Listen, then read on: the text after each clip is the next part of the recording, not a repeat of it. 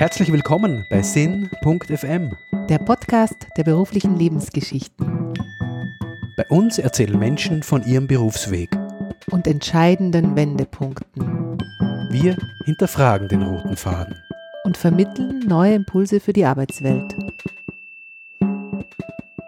Herzlich willkommen. Mein Name ist Gregor Schneider und mein heutiger Gast, und ich freue mich sehr, ist Christian Clerici. Hallo Christian. Herr, hallo. Ich hätte jetzt fast gesagt, herzlich willkommen, weil das ist so eine Gewohnheit, wenn ich mit dem Gegenüber sitze. Dann muss ich sofort einen Auftritt haben. Dabei sagt man dann einfach nur, ja, danke für die Einladung, grüß Gott. Darf ich finde, das passt gut. Also ich fühle mich gerade auch willkommen. Christian, du hast einmal in einem Interview gesagt, denke gut darüber nach, was du dir wünschst, weil es könnte in Erfüllung gehen. Mhm. Was wünschst du dir denn gerade im Moment beruflich? Ich bin mir gar nicht sicher, ob man Beruf und Wunsch in Zusammenhang bringen kann. Das heißt zwar immer, Menschen sollten Berufswünsche äußern. Ich habe das Gefühl, diese Grenzen lösen sich auf. Heute wünscht man sich Berufe nicht mehr, sondern man wächst in sie hinein, weil sie teilweise auch erst entstehen äh, entlang einer Lebenslinie und man hat sich vorher mitunter gar nicht damit beschäftigt ich könnte vielleicht sagen, was ich mir wünsche, ist, dass all das, was ich bis jetzt gelernt, erarbeitet und erfahren habe, dazu dient, das, was ich in Zukunft machen werde, mir zu erleichtern oder mir zu eröffnen oder mir zu erschließen. Wie schaut bei dir gerade Arbeitsalltag aus? Arbeitsalltag ist für mich gerade ziemlich skurril, weil ich seit Jahren an einem Projekt arbeite, das jetzt real wird und immer dann, wenn Dinge real werden, bin ich entweder flüchtig oder überrascht, wie real sie werden. Also ich kann gut damit umgehen, wenn man, wenn ich so ein, ein klassisches, übersichtliches Ziel habe. Also da gibt es eine neue Fernsehsendung, die Anforderung dafür ist dieses und jenes. Ich kann dazu kreativ und inhaltlich noch das und das beitragen, aber im Wesentlichen um 16.15 Uhr heißt es, Clerici zirkt an, ähm, lass dich hübsch machen, geh da raus und sag herzlich willkommen und mach einen Schmäh. Das ist ein sehr übersichtliches Handlungsportfolio. Das ist eine super Struktur eigentlich. Das ist eine Struktur. Und wenn du aber jetzt jahrelang, wie zum Beispiel äh, an diesem Start-up arbeitest, das wir vor einem Jahr ähm, verkauft haben und wo wir im operativen Geschäft geblieben sind, dann wird aus einer sehr großen Idee, die sich ganz lange spielerisch innerhalb von einem Personenkreis hin und her bewegt und wo ganz viel Fantasie im Spiel ist und ganz viel Lust und ganz viel Abenteuer und ganz viel Zukunftsantizipation, wenn das ernst wird, wird das genauso ernst und noch ernster als alles andere, weil da gibt es diese Strukturen noch nicht. Und diese Strukturen musst du dir arbeiten und das fällt mir teilweise extrem schwer, mich in neuen Strukturen zurechtzufinden, nicht weil ich Angst vor der Struktur habe oder mit den Leuten nicht zurechtkomme, aber weil ich ein unglaublicher Freigeist bin ja, und weil ich wahnsinnige Probleme habe, konkret jetzt Dinge abzuarbeiten. Ich bin eigentlich einer, der wahnsinnig gern seine Kreativität zur Verfügung stellt, der Dinge anreißt und aufreißt und einreißt. Und ich bin in einer Funktion in diesem Unternehmen, wo ich mich auch nicht zurückziehen kann auf den verrückten Professor oder den kreativen Künstler, weil einfach meine Expertise, der Grund, warum ich dort bin, also der Grund, warum ich überhaupt dort gelandet bin, ist einfach das, was ich weiß und was ich kann, was ich besonders gut kann. Und das muss ich halt einfach jetzt in eine Struktur gießen, auch in einer gewissen Eigenverantwortlichkeit. Und das finde ich immer ganz aufregend, weil da streiten immer zwei Seelen in meiner Brust. Da bin ich schon wieder flüchtig, wenn die ersten Uhrzeiten ausgemacht werden und gleichzeitig zieht es mich dahin, weil ich das Ding ja auch weiterbringen will, weil es ja auch ähm, mein Baby ist. Ich wollte gerade sagen, du klingst sehr enthusiastisch und ich bin jetzt, und vielleicht auch unsere Zuhörerinnen und Zuhörer, ich bin neugierig geworden, worum es geht. Was ist es für ein Unternehmen? Ähm, was macht ihr? Es ist ein Unternehmen, das die Zukunft der Mobilität im Fokus hat. Wir werden ähm, Elektromobilität im ersten Schritt und im weiteren Schritt jede Form der alternativen Mobilität in einem sehr demokratischen Abonnementmodell vertreiben. Wir werden nicht ähm, verstecktes Leasing machen oder die Leute dazu animieren, Kredite aufzunehmen, um sich unser Produkt leisten zu können, sondern wir gehen her und haben ähm, mit einem sehr potenten Strategen im Hintergrund ein Multimarkenunternehmen aufgezogen, das also erstens einmal jede Automarke abbildet, das aber vor allem darauf baut, dass Menschen in Zukunft Mobilität nicht mehr besitzen wollen. Also ausgehend von diesem Argument, warum soll jemand ein Drittel seiner Lebensarbeitszeit damit verbringen, für ein Stück Blech mit vier Radeln zu hakeln, sondern gibt es nicht vielleicht andere Möglichkeiten, die aber nicht Sharing sind, weil die Menschen wollen gar nicht so viel ihr eigenes Auto mit wem anderen teilen. Das halte ich teilweise für eine große Utopie, sondern gibt es nicht vielleicht andere Lösungen, wie du einem Menschen seine individuelle Mobilität zur Verfügung stellen kannst für genau das Geld, das er sich auch leisten kann und will ohne dass du ihn in Abhängigkeiten zwingst. Das klingt extrem spannend. Das heißt, du bist da, was E-Mobilität betrifft, am Puls der Zeit und arbeitest an neuen Lösungen, die individuelle Mobilität ermöglichen, aber anders ticken, ja. als es bisher war. Und wie geht es dir jetzt in einer ganz anderen Rolle? Die Rolle ist gar nicht so anders. Das hat damit zu tun, dass ich sehr viele Fachveranstaltungen moderiere, wo es eigentlich im Großteil um diese Themen geht. Und das ist eigentlich einer der spannendsten beruflichen Aspekte für mich im Augenblick, dass ich meine ganze Erfahrung und mein ganzes Know-how und mein ganzes Talent und meine ganze Spielfreude, die ich in 30 Jahren Unterhaltungsbranche kultiviert habe, wo ja sozusagen dein Intellekt nicht unbedingt der USP sein sollte. Aber jetzt kannst du sie sinnvoll einsetzen. Ne? Du kannst es deshalb so sinnvoll einsetzen, weil du eine Leistung zur Verfügung stellen kannst, die wiederum in einem anderen Bereich nahezu unbekannt ist, nämlich dass du Menschen mit deiner Fähigkeit zu unterhalten durch einen Rahmen führen kannst, der sehr fachorientiert und sehr faktenorientiert ist. Also im Augenblick hilft mir bei allem, was ich tue, meine Routine im Umgang mit Situationen, in denen andere ohnmächtig werden. Mir hilft diese völlige Pietätlosigkeit gegenüber den großen Namen, was nichts mit Respektlosigkeit zu tun hat, aber das Handling von großen Situationen, die eigentlich in meinem Leben immer kleiner geworden sind, hilft mir wahnsinnig, weil ich sozusagen kleinere Situationen viel größer bedienen kann, als die Erwartungshaltung des Publikums ist. Und das ist eigentlich immer die Überraschung. Und die Überraschung ist für mich das schönste Geschenk, wenn ich eine Veranstaltung mache und ich merke, dass die Leute immer zugänglicher werden im Publikum, der Flow. Du kriegst immer mehr Rezipienz aus dem Publikum, weil die Leute plötzlich merken, dass sie mit einer vielleicht nicht ganz korrekten Vorstellung zu dieser Veranstaltung gekommen sind. Sie haben gedacht, sie müssen jetzt irgendwie einen Tag durchhalten, wo es um Wasserstofftechnologie geht, wo es um Elektromobilität geht, wo es um die Veränderung unserer Gesellschaft durch neue Mobilitätsformen. Also schon spannende Themen, wo du aber schon ein gewisses Sitzfleisch brauchst, wenn du das von 8 in der Früh bis um 15 Uhr durchziehst. Und plötzlich taucht da einer auf, der auf der Bühne Gespräche führt, die ein bisschen Kabarettcharakter haben, die aber auch so fundiert geführt werden, dass du Fragen, die aus dem Publikum gestellt würden, eigentlich schon mit dem, was du da oben machst, abdeckst, weil ich habe ja selber zugehört. Ich sitze im Publikum und schaue mir den Vortrag an und mache mir meine eigenen Notizen zu dem, was ich wissen will. Ich kenne natürlich den Menschen, der da oben steht. Also einfach den Menschen spüren und das heißt, ich bin jetzt eigentlich an einem Punkt in meinem Leben angekommen, wo ich ein sehr großes berufliches Projekt ständig emotional weiter nähern kann durch meine täglich oder wöchentlich wachsende Expertise im Umgang mit meinem Kerngeschäft. Ich gehe auf eine Bühne und spreche über die Themen, die mich auch in diesem Unternehmen jeden Tag beschäftigen.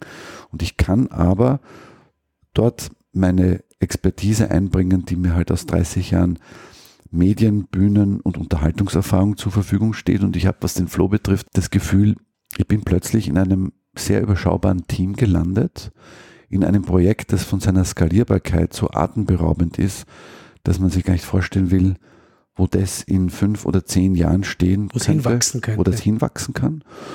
Und ich genieße in diesem Unternehmen die hundertprozentige Anerkennung für das, was ich bin, was ich kann, was ich gemacht habe und noch machen werde. Also im Grunde genommen bin ich in einem Art Paradies gelandet. Das klingt ja viel spannender. Also ich würde mal sagen, reine Unterhaltung ist ja kein unspannendes Feld. Aber jetzt bist du wo, wo du wesentlich mehr, zumindest macht es auf mich den Eindruck, intrinsische Motivation hast, äh, am Thema zu sein. Ja, und vor allem, es verwehrt mir in keiner Phase meiner Tätigkeit die Möglichkeit, jederzeit auf eine Bühne zu springen und etwas zu machen, was ich echt gut kann und was ich vor allem wirklich gern mache.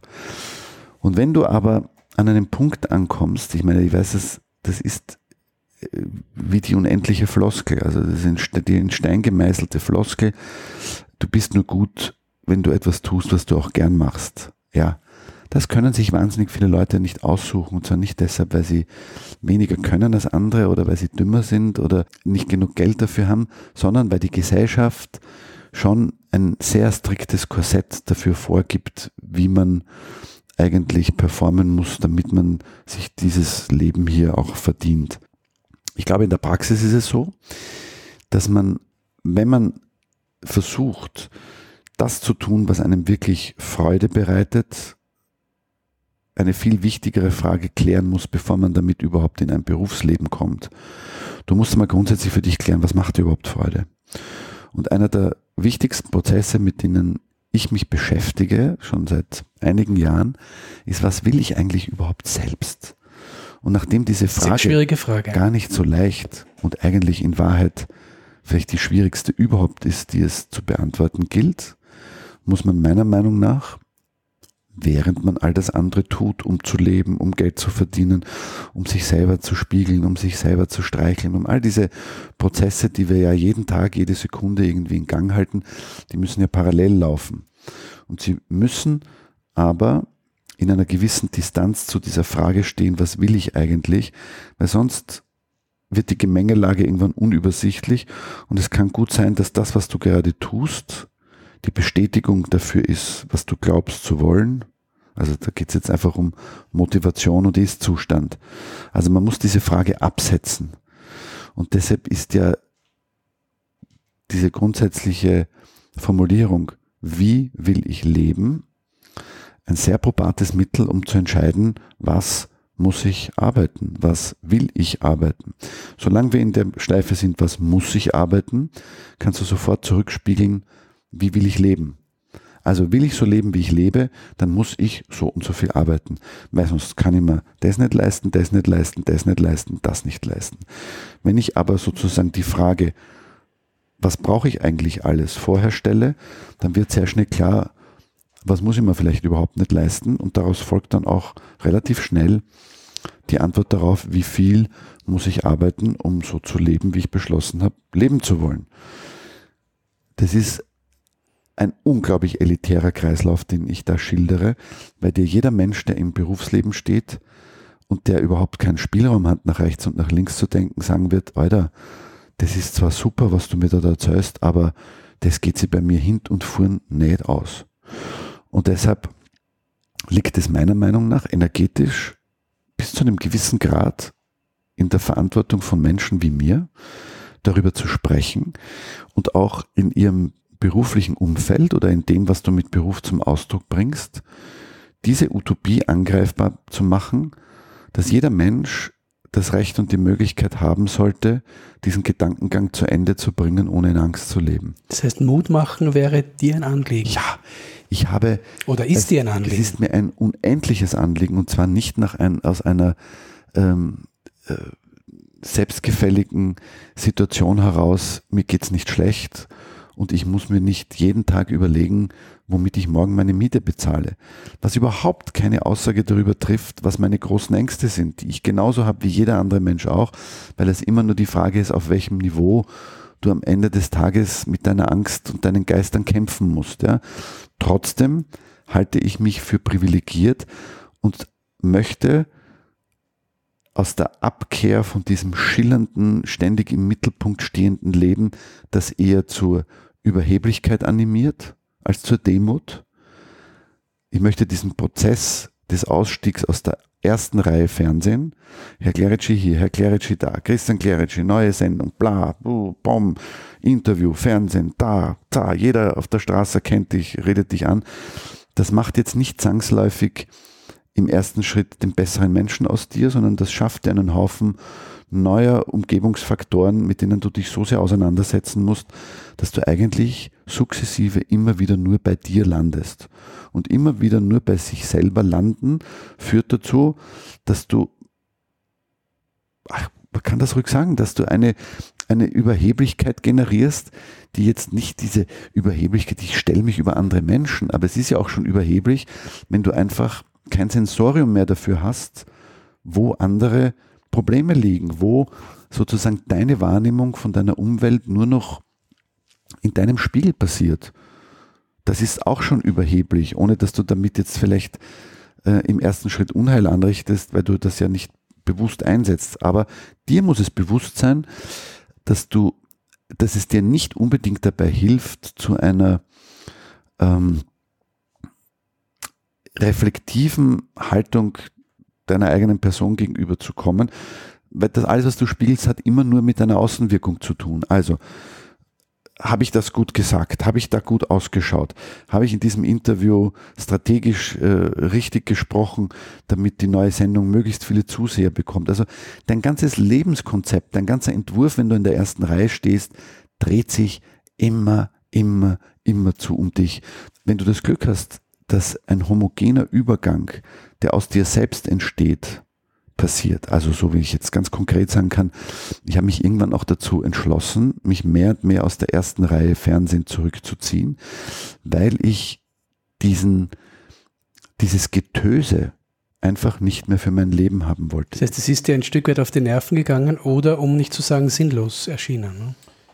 Es erscheint dir dann sinnlos, wenn plötzlich Fragen auftauchen, wenn deine Frau zu dir sagt, du sag einmal, wo wollen wir denn eigentlich hin mit dem, was du da treibst? Also geht das immer so weiter? Wirst du immer Christian Clerici bleiben, der von einer Sendung in die nächste geht und äh, dem nächsten Journalisten Rede und Antwort steht, der in die nächste ähm, Marketingkampagne für ein neues Produkt, eine neue Sendung, eine neue Werbe.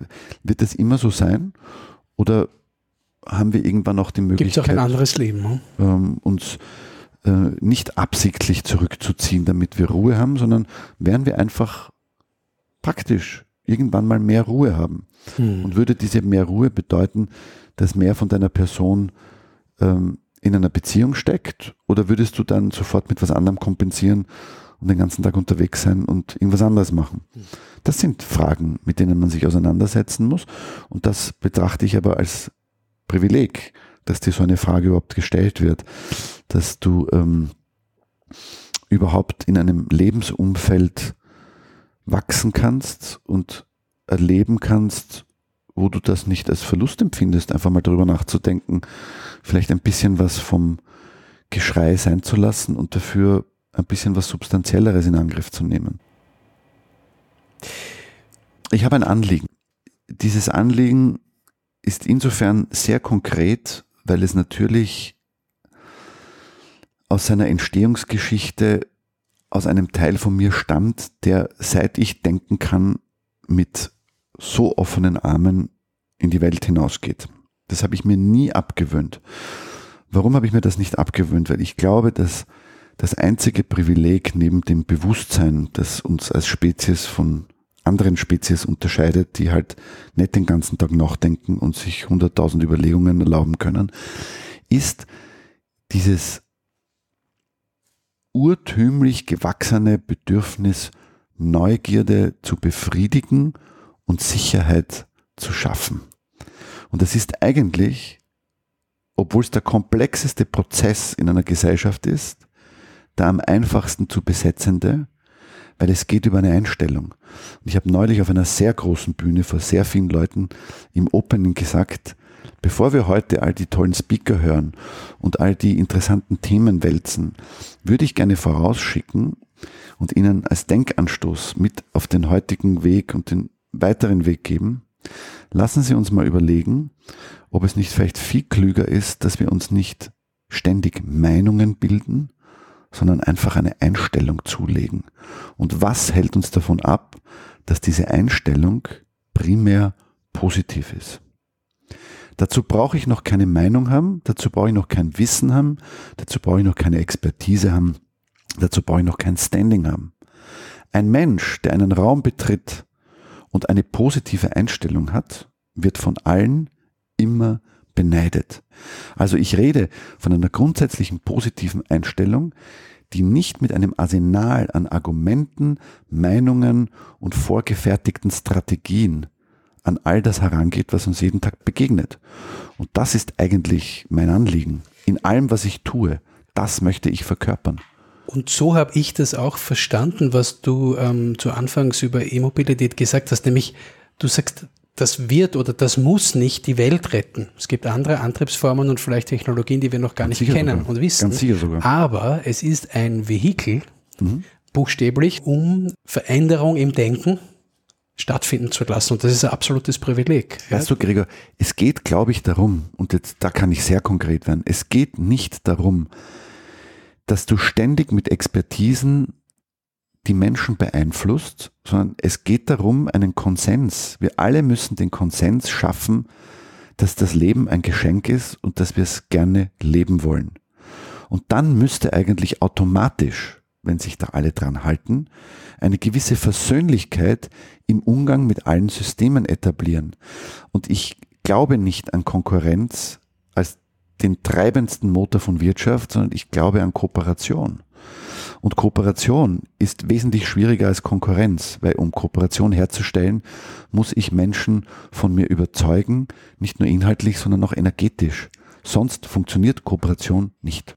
Ich glaube, es transformiert sich auch schon langsam was, dass es nicht mehr nur nach Quoten und Klickzahlen Marketer ihre Entscheidungen treffen, sondern dass es auch gut ist, kleineren Dialoggruppen gezielt eine Botschaften zu transportieren. herzustellen. Ja? Ja. Weil ich glaube, dass eine Substanz, die einem kleineren Kreis zugänglich ist, also wenn etwas Substanzielles ein paar Leuten zugänglich ist, dann werden diese Leute auf unterschiedlichen Wegen diese Substanz in eine Gesellschaft transportieren.